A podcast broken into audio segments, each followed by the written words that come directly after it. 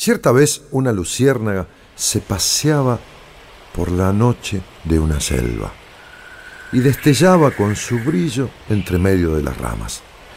Una serpiente, echada sobre el piso, la vio pasar e inesperadamente comenzó a perseguirla.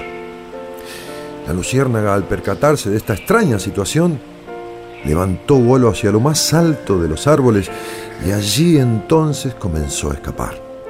La serpiente se entrelazaba por las ramas y la seguía y la seguía y continuaba siguiéndola. Y transcurrieron las horas y también un día y una noche y otro más y otro más.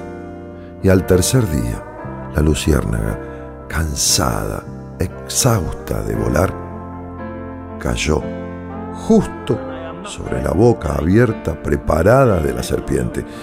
Y antes de que ésta se la tragara, le dijo, ¿por qué yo? ¿Por qué yo si nosotras no formamos parte de tu cadena alimenticia?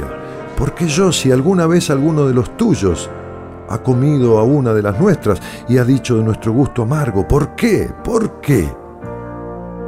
Y la serpiente, antes de devorarla, le respondió, porque no soporto tu brillo.